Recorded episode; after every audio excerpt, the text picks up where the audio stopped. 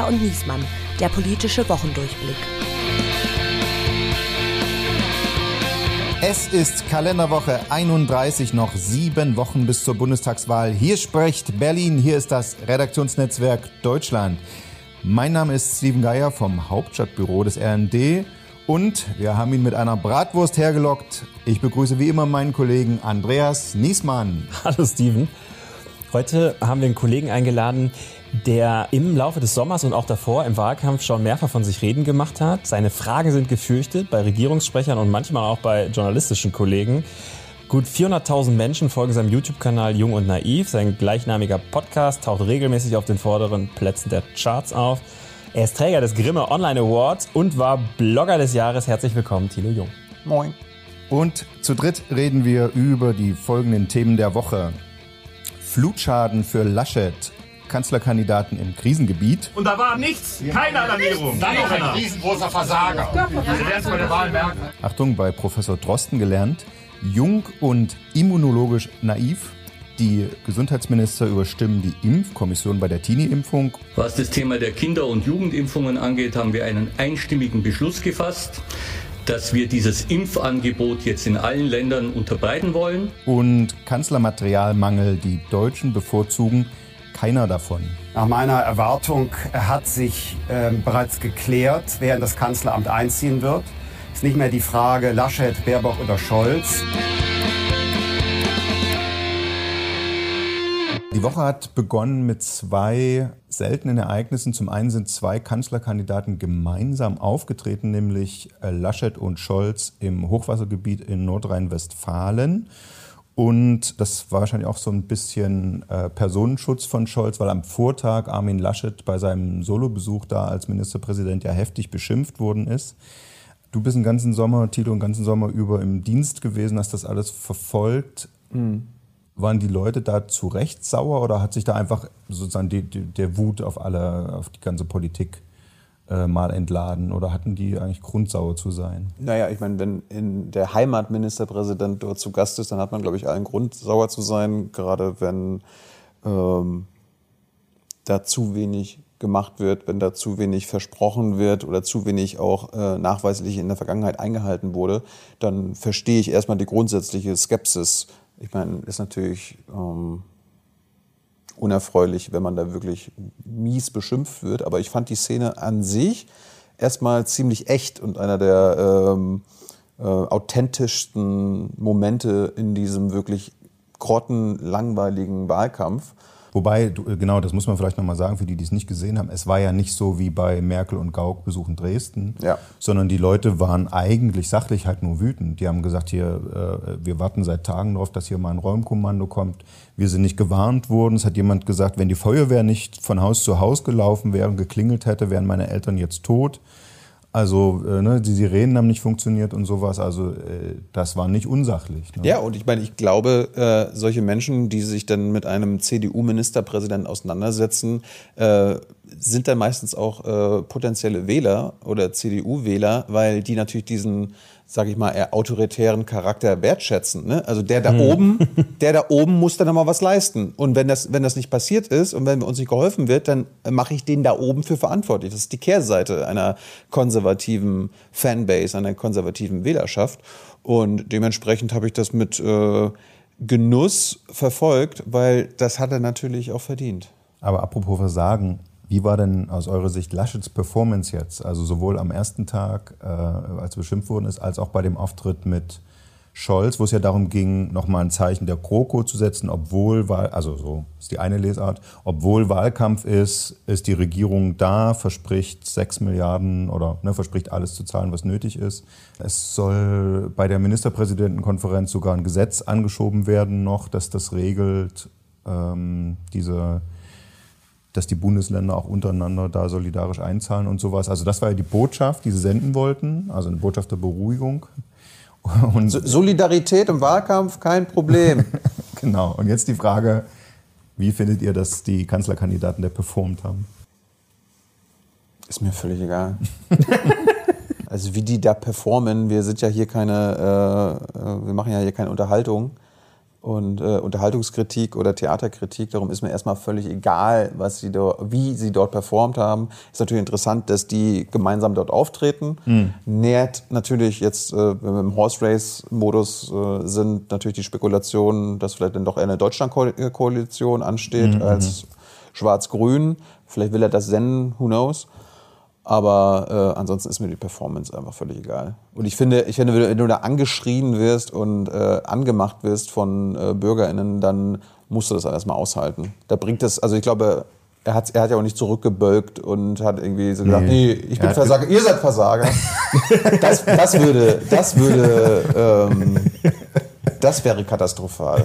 Wobei, also ich glaube, dass Olaf Scholz sein Glück kaum fassen konnte, dass Laschet mit ihm da aufgetreten ist, weil man da den Kontrast der beiden schon gesehen hat, ähm, fand ich so, was das Auftreten angeht und also so die, die, ähm, ja, so die stilistische Sicherheit und was die Bilder angeht und so. Und ich glaube, das, ich glaube, es ist nicht so egal. Ähm, natürlich geht es eigentlich um die Menschen und es geht darum, denen zu helfen. Ähm, klar, und das muss ein Politiker aushalten, da bin ich total bei dir. Nur ähm, am Ende, äh, viele andere im Land gucken ja einfach nur von außen drauf und sind das Publikum und wollen irgendwie wissen, wie schlägt sich da so einer, wie tritt er auf? Und da rennt Herr Laschet dann rum, hat die Pfoten in den Taschen äh, baut sich da irgendwie sein Landeswappen äh, äh, Rednerpult äh, mitten auf den Müllberg und man fragt sich, wieso nimmt er überhaupt ein Rednerpult mit ins Katastrophengebiet ja? und und all solche Sachen, also wo man dann schon sagen kann, vielleicht ist Performance das falsche Wort, aber sagen wir mal, wo er im Auftritt irgendwie nicht den richtigen Ton trifft nee, oder dann Nee, das haut. Problem ist für mich eher, dass sie performen wollen in so einer Situation ja, so. und nicht, so. einfach nur, äh, nicht einfach nur Mensch hingehen. sind, so wie sie sind, ne? dieses authentische, das merkt, also jeder Mensch, das ist uns so, da, wir, darum sind wir Menschen, merken, wann jemand authentisch ist.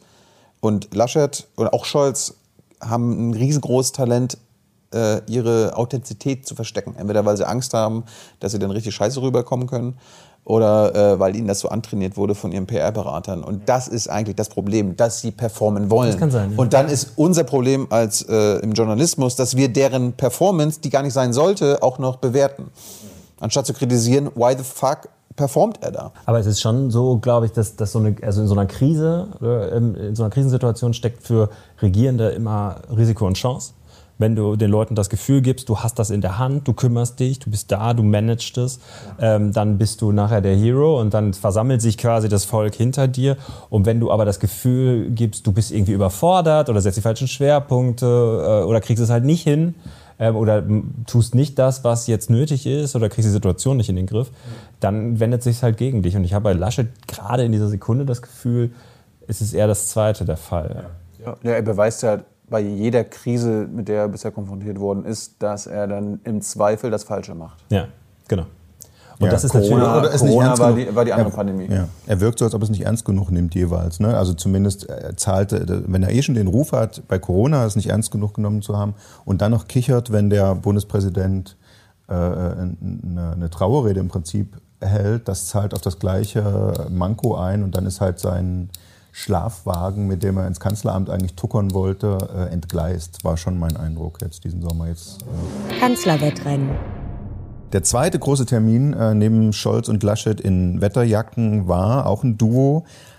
Baerbock und Habeck sind wieder vereint. Glaube ich, der erste große Auftritt, nachdem damals Habeck der Co-Chefin die, die Kandidatur bereitet. angetragen hat, die Bühne bereitet hat und dann mit gesenktem Haupt äh, einen Schritt nach hinten getreten ist. Ähm, jetzt, da, seitdem lief nicht mehr so gut für Annalena Baerbock und deswegen haben die Grünen ihn jetzt wieder mit nach vorn geholt. Das, also so kann man es sehen, ist meine äh, Lesart und dann haben sie dort gemeinsam ein Annalena Baerbock Rettungsprogramm vorgestellt. Äh, Neustart, grüner Wahlkampf. Kann das noch funktionieren nach dem schlechten Lauf jetzt über den Sommer?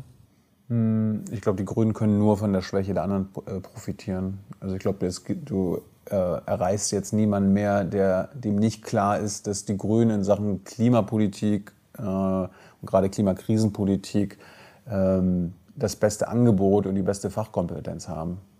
Und ich glaube, das ist jetzt wieder eher was für die PR, die Wahlkampf äh, äh, und den, den Journalismus, dass da gezeigt wird, okay, wir bleiben jetzt nicht äh, hängen, wir haben was Neues, obwohl da jetzt irgendwie nichts wirklich Neues dabei ist. Äh, ich glaube, Sie haben ja auch irgendwie so ein 100-Tage-Programm Hm, das war das ja, genau, da, ich, der präsentiert, Termin, ja. wo du denkst, okay, das steht da eigentlich auch schon in eurem Wahlprogramm drin.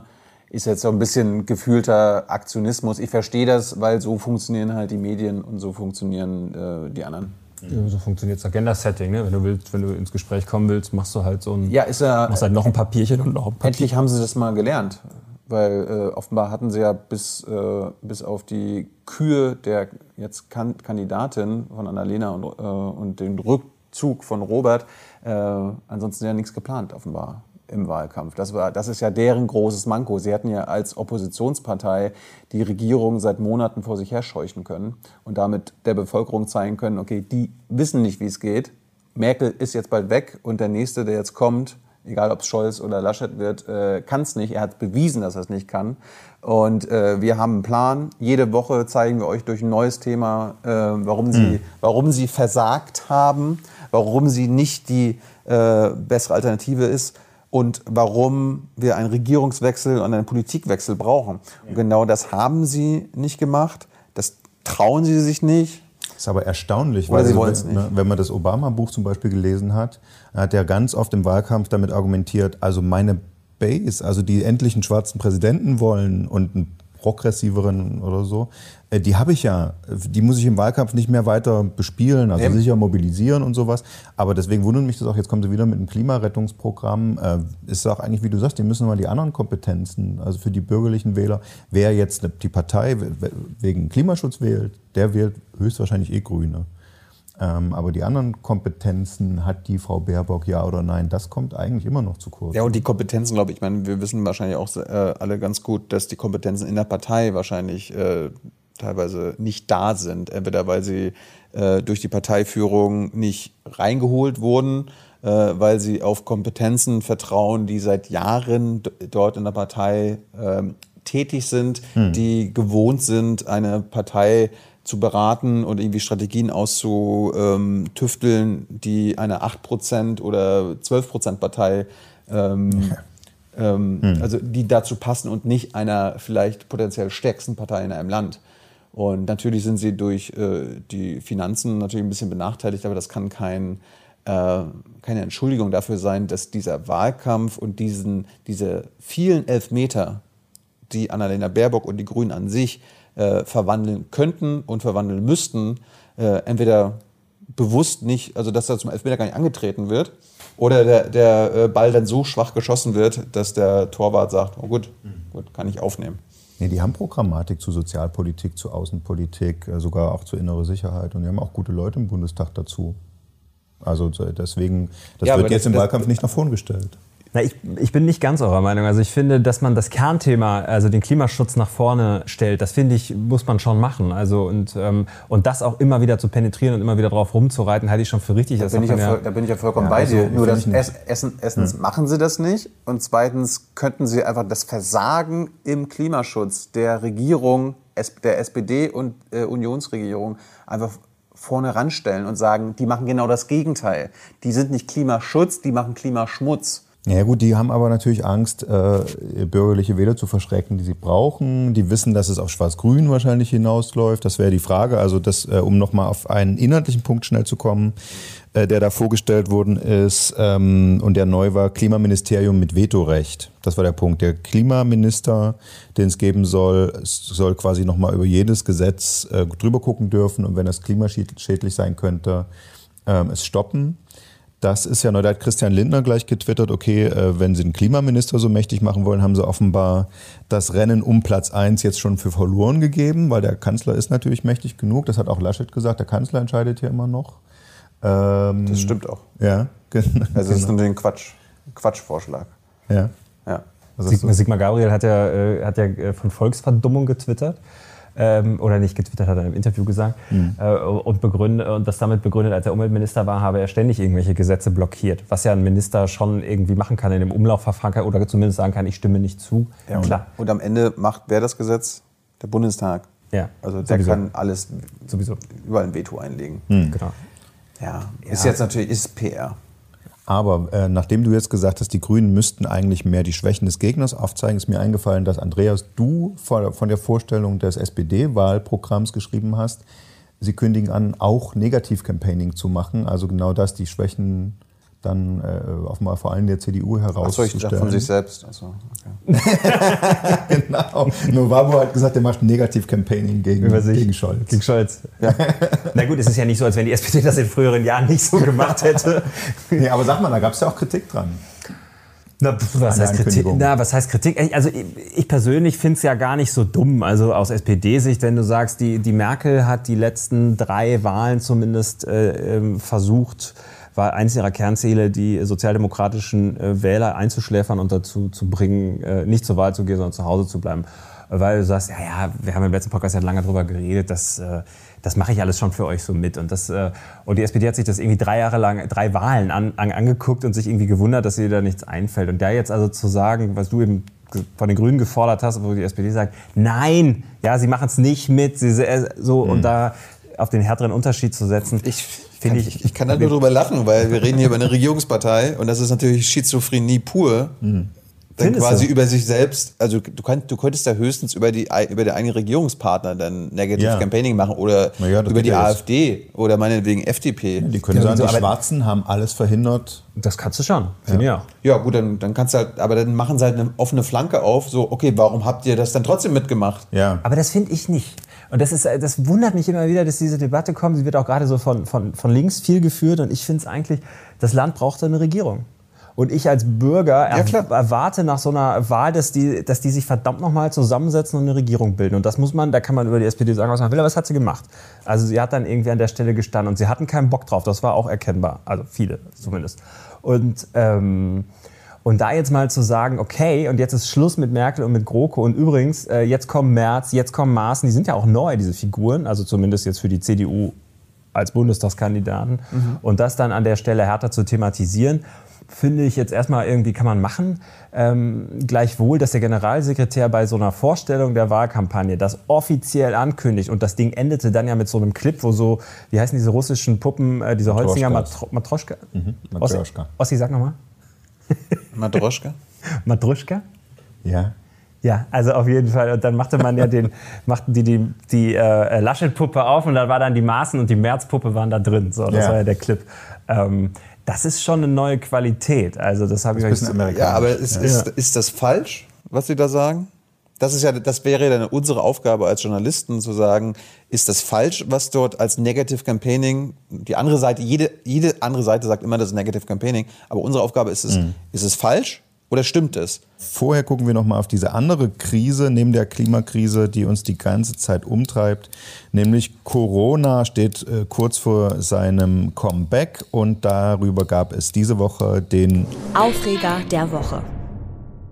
Also Corona-Politik der Woche, äh, umstritten wie eh und je, Bratwurst, Futtern, Kinder impfen, Stiko überstimmen. Äh, in Thüringen werden ja bekanntlich die besten Bratwürste gemacht, also hat die Landesregierung sich überlegt, wie äh, bringe ich das mit der Impfkampagne zusammen? Erst pieken, dann picken. Im Kreis Sonnenberg jedenfalls äh, gab es zur Impfung kostenlos eine Bratwurst dazu. Da haben gleich deutlich mehr Leute sich impfen lassen als vorher. Ist das jetzt der amerikanische Weg? Gab es ja, oder gab es ja Jetskis dazu und Joints. Ja, In den so, USA gab es auch Johnson. Gut, wo muss ich unterschreiben?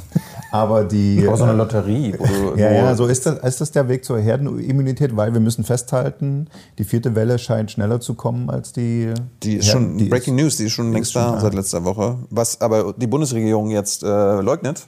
Ja. Das ist ja das eig- eigentlich Interessante. Das RKI hat schon festgestellt. Ne? Ja, ne, die haben das als Fakt. Mhm. Also das ist ja wirklich so. Das ist eine Tatsache, dass die vierte Welle begonnen hat und die Bundesregierung äh, abrückt jetzt ne? vom, vom RKI, auch äh, Spahns äh, Gesundheitsministerium. Ähm, Aber du hast völlig recht. Es, es baut sich idealtypisch auf. Man kann es sehen. Jeder, der nicht blind ist, sieht Genau. es. Und das Gesundheitsministerium das schreibt jetzt aktuell noch so, die äh, steht bevor, Hm. was halt was anderes ist, als was das RKI sagt. Und, Ja, die ähm, Zahlen steigen. Jetzt ist die, ist die Frage, wie kriegen wir diesen Impfstoff in die Leute rein? Naja, und, Äh, und, und warum, warum, äh, warum leugnet die Bundesregierung die eigenen Tatsachen? Ja? Das ist ja auch das Interessante, Ja, ne? weil weil, sie weil, merkt, weil Wahlkampf ist und sie vor den kriegt. Ja. Konsequenzen, äh, die Konsequenzen Angst haben. Weil die CDU-Strategie war, jetzt fahren wir erstmal alle schön in Urlaub und ich meine, Laschet hat es ja sogar gesagt, ja, jetzt machen wir mal alle Ja, ja. erstmal Urlaub und danach gucken wir mal, wie wir es mit dem Impfen machen und so. Ja, und das beweist mal wieder, dass die CDU nicht Krise kann. Was soll die CDU denn tun? Macron hat jetzt gesagt, äh, zumindest die im Gesundheitswesen arbeiten, müssen jetzt geimpft werden. Der hat jetzt die Zwangsimpfung eingeführt. Ist das, das ist ja das, was, was Spahn und Merkel von Anfang an ausgeschlossen haben, Impfzwang. Ähm, Impfpflicht, würde ich Impf, sagen. Impfpflicht. Die es ja, ja schon gibt in Deutschland für Masern, für Masern und so weiter. Ne? Für Kinder, und genau. Gab es auch in, in, Jahrzehnten zuvor, ist verfassungsrechtlich völlig unbedenklich. Äh, die wird auch, glaube ich, kommen. Nur halt mit der nächsten Regierung. Glaubst du? Ja, klar. Ich glaube es nicht. Also ich, ich, bin, ich bin gespannt, aber ich kann es mir nicht vorstellen, dass das durchsetzbar ist. Durch die Hintertür, ja, klar. Ne? Also man wird sich, man wird sich irgendwelche Dinge überlegen. Ähm, genau, es gibt das Papier vom Gesundheitsministerium, wo schon drin stand, äh, dass in Veranstaltungen nur noch PCR-Tests genauso viel gelten, negative wie eine Impfung, wie ein Impfnachweis. Also da werden die Daumenschrauben angezogen. Äh, da hat Laschet übrigens auch widersprochen, als der Braun das äh, vorgeschlagen hat. Ja, aber das, das, machen sie jetzt alles nur, weil Wahlkampf ist. Und ich das glaub, die Widerstehen, Widerspruch, ja. Ja, ja klar. Also ich glaub, es gibt ja ein Indiz, nämlich die, dass die STIKO, die ja die Impfung für Teenies nicht empfehlen will bislang, weil es nicht, noch nicht genug Daten gäbe, Gut. dass die um überstimmt worden ist von der Politik. Das ist ja das Indiz, dass die Politik im Zweifel ja. bereit ist, so Schritte zu gehen. Wieder ein Beispiel, warum man dieser Regierung nicht trauen soll. Die, diese, weil, weil sie im Zweifel ihre eigenen Interessen voranschiebt, als sich an die Wissenschaft zu halten. Klimaschutz, Corona. Bei dem Fall war es in dem Fall war es nicht die Regierung, sondern die Ministerpräsident, also oder die Landesgesundheitsminister. Landesminister, ja. Aber was heißt das? Du findest es ein Fehler, die STIKO-Empfehlung zu ignorieren? Ja, natürlich. Weil? Ja, weil das die äh, wissenschaftlichen Experten sind, auf die wir hören sollten. Und sie ignorieren das RKI aktuell. Ähm, weil die vierte Welle schon ausgebrochen ist, was sie leugnen aus taktischen Gründen äh, wegen der Wahl. Und sie äh, setzen sich über die STIKO hinweg, die sie über all die letzten 18 Monate immer als das Paradebeispiel, okay, wir halten uns daran, dafür gibt es die doch. Das stimmt ja, das ist wahr. Darum gibt es diese äh, die STIKO, hm. damit die die Regierung äh, in, in dem Sinne adäquat berät. Und wenn es ihnen jetzt vor der Wahl halt in den Kram passt, um keine Ahnung, ein paar Prozent Eltern. Äh, ja, denkst du, es liegt daran? Ich dachte, ich dachte, um überhaupt noch mal zu zeigen, dass man irgendwie was versucht, wobei das ja für die Herdenimmunität irrelevant ist, die, die Kinder und Jugendlichen. Ne?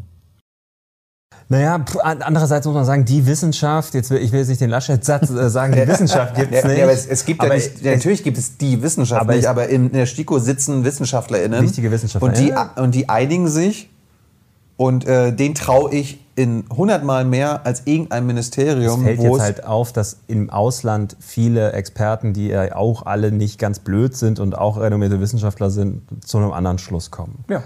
Ähm, also insofern, ich habe so, also ich habe bei unserer STIKO schon den Eindruck, jetzt bin da kein Gesundheitspolitik-Experte und so, aber ich habe schon den Eindruck, die sind sehr auf dem vorsichtigen Trip. Das ist ja auch okay, das ist vielleicht auch ihre Aufgabe.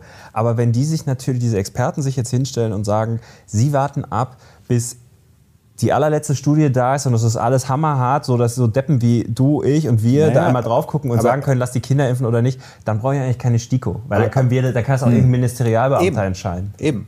Und äh, zweitens, die STIKO hat sich ja die Finger verbrannt bei AstraZeneca ja. vor ein paar Monaten. Und ähm, da finde ich dann wirklich äh, Gründlichkeit vor Schnelligkeit die richtige Perspektive, als ob, äh, also im Vergleich zu, äh, was mir irgendwelche Politiker aus Machterhaltungsgründen entscheiden. Das riecht nach Ärger.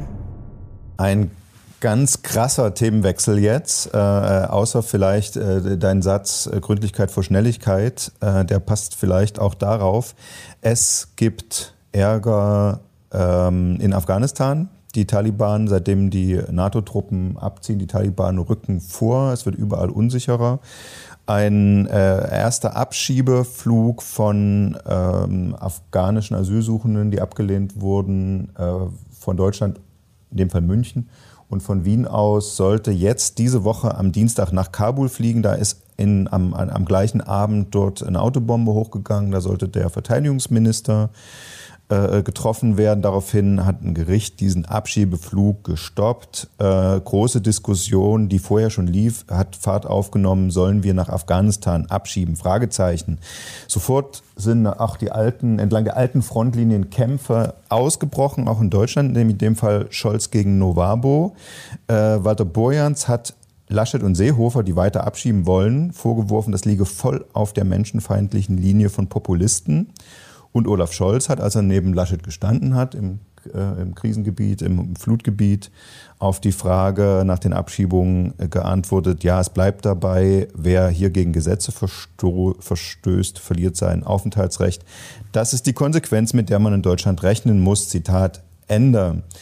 Äh, warum die Aufregung und auch warum der Zwist innerhalb der SPD über in dem Fall 13 afghanische Straftäter? Ja, weil wir merken, dass Olaf Scholz eigentlich in die CDU gehört.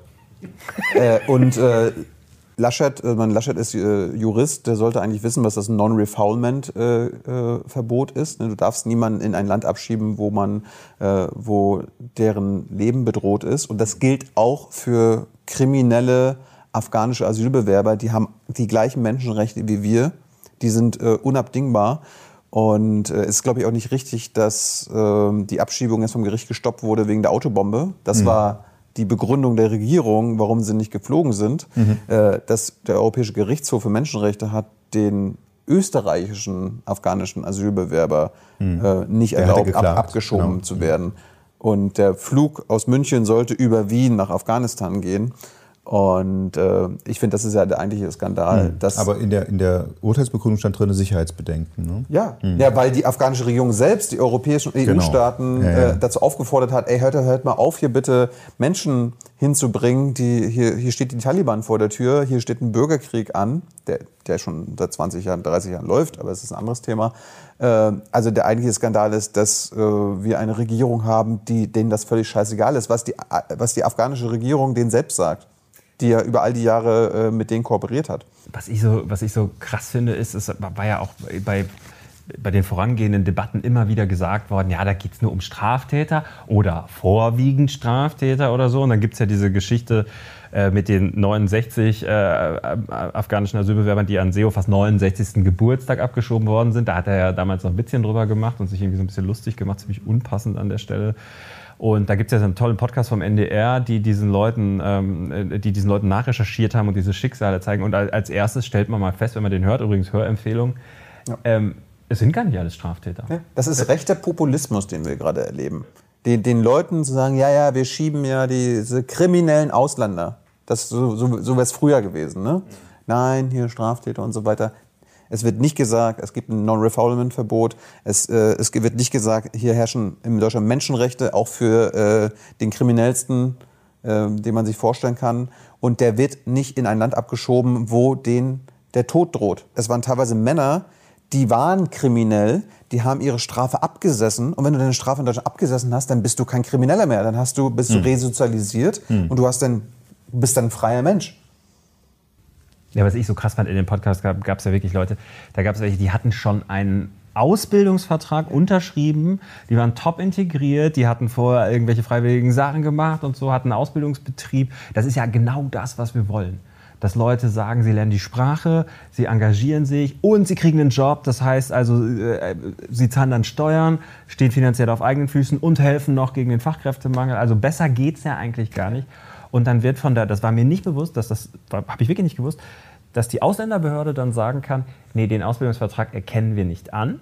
Und dann kannst du abgeschoben werden. Und das ist da tatsächlich passiert. So, dann, das finde ich schon erschütternd. Also da kommt natürlich seine Mitverantwortung, ist nicht nur Seehofer. Das Merkel schützt das. Also äh, die Bundesregierung könnte sich dort äh, anders positionieren. Das Auswärtige Amt könnte einen anderen Asyllagebericht rausbringen, wo ganz klar drin steht, das da, da, da, dann darf nicht abgeschoben werden. Und das tun sie nicht. Und am Ende ist das in der Konsequenz, was du ja beschreibst, und dieser, dieser Podcast wunderschön äh, anhand der 69 äh, Abgeschobenen darlegt, es ist eine ausländerfeindliche Politik.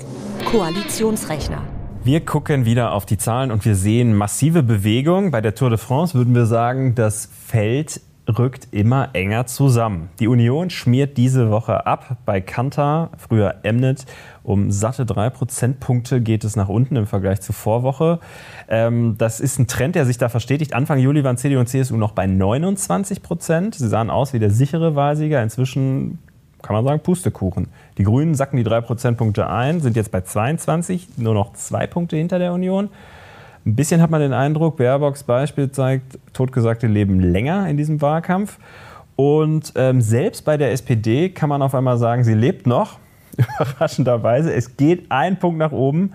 18 Prozent, bester Wert seit einem Jahr. Die anderen mache ich ganz schnell. Linke 6, FDP 13, AfD 11. Ja, also genau, vor allen Dingen interessant, wie nah jetzt, wenn noch Fehlertoleranz eingerechnet, SPD und Grüne dann jetzt doch sind. Was heißt das jetzt für die künftige Bundesregierung? Na, erstmal heißt es, dass das Rennen tatsächlich so offen ist wie nie zuvor. Also wir haben diese sechs Punkte zwischen Platz 1 und Platz 3. Das sind drei hoch, drei runter. Und dann hast du einen Putt, eigentlich bis zum Wahltag drin. Aber natürlich kann man die Fehlertoleranz auch immer in die andere Richtung auslegen. So, dann wären es nicht sechs, sondern zwölf. Also who knows. Ähm, Stand heute verspricht die Sache auf jeden Fall super spannend zu werden. Bei einer eine Zweierkoalition wäre dann nicht mehr drin. Wenn was? Bei diesen Zahlen. Keine Zweierkoalition möglich. Es müsste Okay. auf jeden Fall ein Drei. Also wenn die Wahl so ausgehen würde, wie das jetzt hier in der Umfrage sich darstellt, das ist ja keine Prognose, sondern nur eine Momentaufnahme, ähm, dann wäre eine Zweierkoalition nicht möglich, gar keine. Und rechnerisch hätte eine grüne Ampel und Jamaika eine Mehrheit, aber auch, wir haben es anfangs schon mal besprochen, die Deutschlandkoalition aus CDU, SPD und FDP, die ja gerade der heiße Scheiß ist in der Debatte. Ich habe ja immer gedacht, Deutschlandkoalition ist für einen Bund halt untauglich, weil das ja eigentlich schwarz-rot ist, eben an der Macht gehalten durch Christian Lindner. Also äh, eine dann abgewählte Regierung müsste Lindner sozusagen dann nochmal verlängern. Äh, Lindner ist dazu sicher bereit. Aber ist die SPD dazu bereit? Ja. Ja. Die, die SPD ist äh, zu, Guten, zu allem bereit und mit Olaf Scholz, darum haben sie, darum haben sie Olaf Scholz aufgestellt, Ja. damit er sie nochmal in die Regierung rettet. Er Ah. weiß ganz genau, dass er nicht Kanzler werden kann, er will Minister bleiben. Äh, grundsätzlich möchte ich mich da eigentlich gar nicht zu einlassen, weil ich äh, diese Pferderennenberichterstattung grundsätzlich ablehne und ich finde, das ist äh, nicht Aufgabe von politischen Journalisten. Es ist hier kein Rennen, kein Sport, den wir begleiten. Es ist kein Unterhaltungsbetrieb, sondern das ist Gesellschaft. Wir reden über Politik und Gesellschaft. Und ähm, dementsprechend möchte ich nur sagen, ich lehne das ab, was ihr hier macht. Was wir hier machen. Oh, ist, äh, aber ich finde es wie bei Olympia, so ein bisschen dabei sein ist alles. Nein, das ist Sport. Das ist was anderes. Ja, Wir reden hier über Gesellschaft und die Zukunft. Äh, Okay, du bist also ein junger und naiver Anhänger der Theorie, dass die Parteien nur dann miteinander koalieren, koalieren wenn sie ihre Programme möglichst gut umsetzen können. darum geht es mir nicht. Wir, nee, nee, darum, darum geht es mir nicht. Wir können nach den Ja. Wahlen darüber reden, wie äh, die Ergebnisse sind. Ich lehne ab über diese Pferderennenberichterstattung, wer gerade führt, wer gerade aufholt. Ah ja, verstehe. Ja, ja. Das lenkt komplett davon ab, dass wir über Inhalte reden, über das, was äh, geplant wird, was gesagt wird äh, oder was, äh, Hm. was Verhandlungen gab, sondern äh, es ist einfach das Allerleichteste, Ja, das hier ne. als Rennen und Ja, als äh, sportlichen Wettkampf anzusehen, was es einfach nicht ist. Und das führt zu Politikverdrossenheit und das lehne ich ab. Ich teile das insoweit, dass es schon, und das fällt in diesem, Jahr, in diesem Wahlkampf noch stärker auf, dass es eine Überfokussierung auf Umfragen gibt. Es gibt auch Na, viel mehr als jemals zuvor. Es gibt eine Überfokussierung auf Personen. Ne? Also wir reden ganz viel über Annalena Baerbocks Lebenslauf. Da sind wir wieder beim Pferderennen. Wer Ja, führt, ja, wer führt. genau so und, und, und, und über Beliebtheitswerte, sozusagen Scholz liegt, ist der beliebteste, dabei können wir die ja gar nicht wählen, die Kanzler, ne? sondern, sondern wir wählen ja nur Parteien. Jetzt seht ihr es selbst. Ja, ja, aber, nee, nee, ja völlig aber, klar. äh, ich wollte jetzt aber schon das Aber bringen. Aber Ja. es geht natürlich schon darum, um die neue Regierung und wer kommt rein. Und das kannst du nicht ganz. äh, Das sehen wir dann am 26. September. na, das wäre wenn die mir. Ergebnisse und Tatsachen da sind. Na, aber dann, dann müsstest du quasi sagen, du verbietest Meinungsumfragen. Ein halbes Jahr vorher, warum nicht? Damit Wo wir eben das? nicht die Parteien mehr haben, wie die CDU aktuell, die sagt, ey, also wir wissen ja, wir führen äh, Haus hoch, uns kann nichts passieren, wir machen jetzt erstmal ruhig Blut, Inhalte müssen wir gar nicht liefern, Laschet braucht sich keine kritischen Fragen stellen. Das ist demokratieschädlich. Und darum, ja, es, ich weiß, dass es unmöglich ist, dass äh, sechs Monate oder ein Jahr vor einer Wahl äh, Umfragen verboten werden. Aber ich kann es ja trotzdem fordern. Du kannst das fordern, klar. Ja. Und wir haben, ich war ja auch mal jung weiß. und ich war ja auch mal naiv, ich habe gedacht, die Parteien treten mit einem Programm an und dann versuchen die das umzusetzen, wenn sie die Chance äh, drauf haben. Und Schwarz-Grün ist nicht vorstellbar, weil die ja so äh, gegensätzliche Interessen haben. Und als das dann gescheitert ist, die ersten Sondierungsgespräche, dann damals Trittin und, und Merkel. Ne? Also Du, ich verstehe, ich verstehe, ich verstehe, warum dich und euch das interessiert. Ja. Aber das sollten wir nicht in der Öffentlichkeit besprechen. Das ist so ein, das ist so ein äh, Kaffeeklatsch-Thema. Ja, wenn Ja, wir uns einen Kaffee es. holen, können wir dann darüber reden oder so. Weil Aber das das, ist das so Kon- unter politischen Journalisten dann spannend Ja, ja. ist. Aber damit sollte die Bevölkerung und eure Leser und eure HörerInnen nicht belästigt werden. Weil wir haben jetzt schon wieder fünf Minuten nicht über inhaltliche Sachen geredet. Aber das, was haben wir dir vorhin nicht gesagt, das ist Kaffeeklatsch-Konzept ist, äh, ist das von Ja. dem Podcast, das Konzept. Trotzdem wollte ich das jetzt anbringen. Ja, nee, ist gut. Ich finde es einen guten Punkt. Wir danken vielmals allen, die zugehört haben und vor allen Dingen danken wir Thilo Jung für seine Grundsatzkritik an, an unserem Job und fürs Dabeisein. Und wir sind nächste Woche wieder an derselben Stelle zu hören. Empfehlen Sie uns weiter, seien Sie dabei. Tschüss. Tschüss. Bye bye.